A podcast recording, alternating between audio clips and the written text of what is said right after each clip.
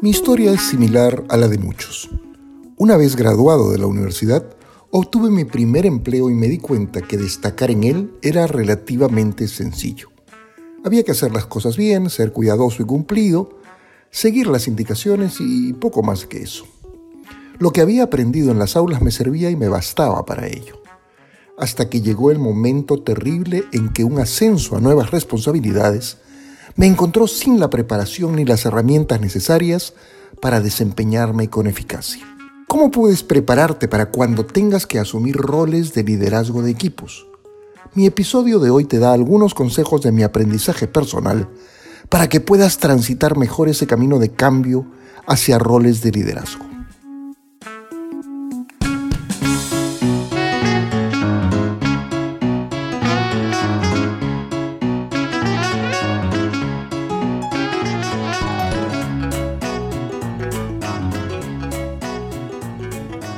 Mi nombre es Francisco y quiero hablarte de lo que más me gusta hacer en la vida, que es ver gente crecer, ayudándoles a desarrollar las habilidades para relacionarse con los demás.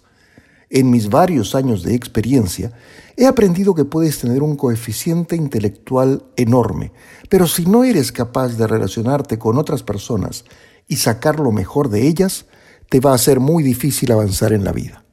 Por eso he creado The Skills Dude, para que tengas toda la ayuda y soporte que necesitas para crecer y ser mejor. Te voy a ayudar a que descubras tus superpoderes. Hay algo así como un eslabón perdido en el proceso que uno pasa de empleado independiente a líder de equipos. Un vacío de habilidades que aparentemente nadie se preocupa en llenar adecuadamente. Se parte de la premisa usualmente falsa de que si es un buen operario, será un buen jefe de equipo, y eso acarrea una serie de padecimientos y malos ratos que pueden y deben evitarse. Para ahorrarte a ti o a las personas de tu equipo que están en camino a ser promovidos a líderes de personas, las penurias propias de este peliagudo trance, tengo algunos consejos que he extraído de mi experiencia personal y de algunas publicaciones especializadas que pongo a tu disposición para ayudarte en el proceso. Una primera aproximación interesante a este tema es, creo yo, conocer algunos modos de poder ir entrenándonos en el rol de líder de equipo sin tener todavía las responsabilidades de gestionar a otras personas, que es la típica situación que nos ocurre cuando somos todavía muy jóvenes. La idea detrás de ello es más bien obvia. No esperar a estar montado sobre el caballo, como quien dice, de la gestión de equipos y poder prepararnos antes para minimizar el riesgo de hacer las cosas mal cuando llegue el momento de la verdad. El desafío no es menor, no somos formalmente jefes de nadie, ni tenemos la posibilidad de ser puestos a prueba en entornos controlados, pero sí tenemos algo muy valioso, experiencias cotidianas, situaciones de nuestro día a día que, bien aprovechadas, pueden servirnos mucho para aprender cosas muy valiosas sobre cómo liderar equipos. Sobre el particular, el Centro para el Liderazgo Creativo, una entidad especializada que estudia la práctica y el desarrollo del liderazgo efectivo, señala que una manera extraordinaria de preparar personas para que sean capaces de asumir con mayor efectividad roles de liderazgo es el aprendizaje basado en la experiencia. Para ello, una publicación llamada 15 para ello, una publicación llamada 15 experiencias que te ayudan a aprender a liderar señala algunas de las formas más valiosas o importantes para obtener experiencia de liderazgo. Yo aquí te refiero a siete de las que considero, yo aquí te refiero siete de las que considero más importantes entre ellas. Primero, tener jefes o superiores como modelo. Haber tenido un líder como un modelo a seguir, un entrenador, un maestro o un catalizador positivo o negativo que aceleró tu desarrollo. Esto te permite tomar un modelo o un antimodelo y crecer en consecuencia de ello. Segundo, tener contratiempos en la carrera. Ser víctima de un bloqueo imprevisto y no deseado en el progreso de tu carrera que haya sido causado por otra persona o un evento, tal como ser despedido, pasado por alto para un ascenso o colocado en un trabajo en el cual no encajabas bien, te van a permitir conocer tu resiliencia y capacidad de recuperarte, así como a identificar adecuadamente tus oportunidades de mejora. Tercero, haber vivido una crisis. Experimentar un evento inesperado e impactante que no pudiste controlar por completo y que te provocó sentimientos de confusión o pérdida. Los ejemplos de esto incluyen un escándalo personal, un desastre natural o una epidemia de salud.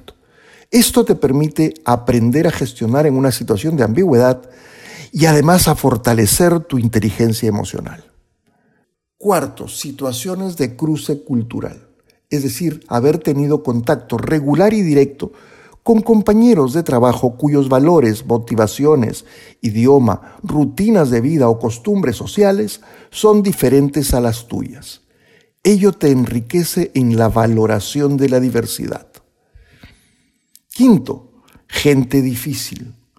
Trabajar con un jefe, subordinados o compañeros que provocaron tensión, resentimiento o disputas debido a que tenían diferentes estilos de trabajo, preferencias u opiniones. Estas situaciones te familiarizan con el arte de lidiar con diferentes temperamentos y a sacar el lado positivo de las críticas. Sexto, que te den retroalimentación y entrenamiento es decir, haber tenido conversaciones de coaching relacionadas con el trabajo, sean estas formales o informales, y que traten sobre situaciones específicas, habilidades o características personales, o también haber recibido consejos sobre liderazgo o la manera como gestionas. Esto es una gran oportunidad para mejorar en cuanto a tus fortalezas. Séptimo, error. Haber experimentado un error de juicio por parte de un gerente o compañeros de trabajo que resultó en el fracaso de un equipo o de una organización para cumplir con sus objetivos. Estos errores pueden ser técnicos, profesionales, éticos o estratégicos. Por ejemplo, cuando un producto funciona mal, cuando se toma una mala decisión de contratación, cuando hay una situación de pérdida de credibilidad o una empresa colapsada. Todos estos independientemente brindan una experiencia de aprendizaje que es valiosa para evitar situaciones similares en el futuro.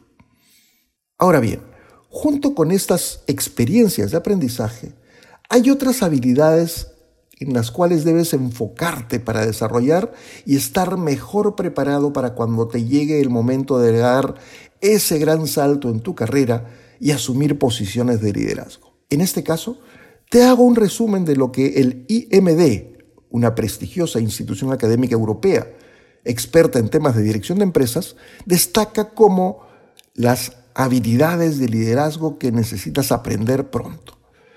Aquí te doy algunas de ellas. Primero, construir relaciones, que esto es la base de un equipo de alto rendimiento. Algunos líderes dirán que no necesitan ser amados en el lugar de trabajo. Esto puede ser cierto, pero para construir un equipo cohesionado y más comprometido, los grandes líderes necesitan aprender las habilidades para desarrollar buenas relaciones de trabajo en el centro de labores. Las buenas relaciones laborales aumentan el compromiso de los empleados. Y de acuerdo a una investigación de la empresa Gallup, las unidades comerciales con un buen compromiso de empleados tienen un 41% menos de defectos de calidad y un 37% menos de ausentismo. También se vio en estos casos un aumento del 21% en la productividad como resultado de la mayor participación de los empleados. Entonces, incluso si crees que no necesitas ser amado en el lugar de trabajo, definitivamente vas a necesitar tener la habilidad de construir buenas relaciones para ser efectivo.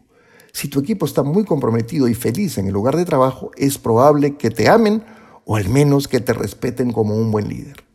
Segunda habilidad, agilidad y adaptabilidad, que te va a permitir mantenerte a la vanguardia. En un estudio realizado por la firma Development Dimensions International hace algunos años, la principal de las tres cualidades de liderazgo más importantes, con un 32%, es la capacidad de facilitar el cambio. En este 2022, la adaptabilidad es definitivamente una de las habilidades de liderazgo más importantes, ya que el entorno empresarial ha cambiado mucho y cambia continuamente, más rápido que nunca. El liderazgo efectivo debe ser capaz de adaptarse a los cambios, incluso si eso significa trabajar fuera de tu zona de confort para que los líderes no se queden atrás por cambios en la industria y puedan darle al negocio una ventaja competitiva. Esto nos lleva a explorar la innovación y la creatividad como parte del conjunto de habilidades que tienen los mejores líderes. Tercero, innovación y creatividad, que es empujar tus límites. ¿Qué hizo falta para que Apple se convirtiera en líder en la industria de la tecnología informática y móvil? Pues que hicieron innovaciones en sus productos teniendo en mente a los usuarios, haciendo que los dispositivos fueran más fáciles de usar, puesto que los clientes que querían esta facilidad estaban dispuestos a pagar un poco más por esos productos. Steve Jobs lideró la innovación y creatividad de Apple, adelantándose continuamente a la competencia y esto probablemente lo convirtió en uno de los líderes más influyentes en la industria tecnológica incluso hasta hoy. En un estudio global sobre creatividad, los hallazgos mostraron que desbloquear el potencial creativo es clave para el crecimiento económico y social. La creciente demanda de creatividad e innovación seguirá siendo un motor para los ejecutivos, quienes deben aprovechar sus habilidades de liderazgo en estas áreas para ser efectivos y competitivos. 4. Motivación de los empleados, o lo que es lo mismo, mejorar la eficiencia de la empresa. En estrecha relación con la construcción de relaciones, la capacidad de motivar a tu fuerza laboral es tan importante como mantener alto el compromiso de los empleados. Una de las habilidades de liderazgo más efectivas es saber cómo motivar continuamente a tus colaboradores, independientemente de cuán comprometidos estén. Gratify señala un estudio realizado en Estados Unidos que cita que la razón principal la queja principal de los empleados con respecto a los gerentes es la falta de reconocimiento. Por el contrario, cuando los gerentes aprecian su contribución, su compromiso aumenta.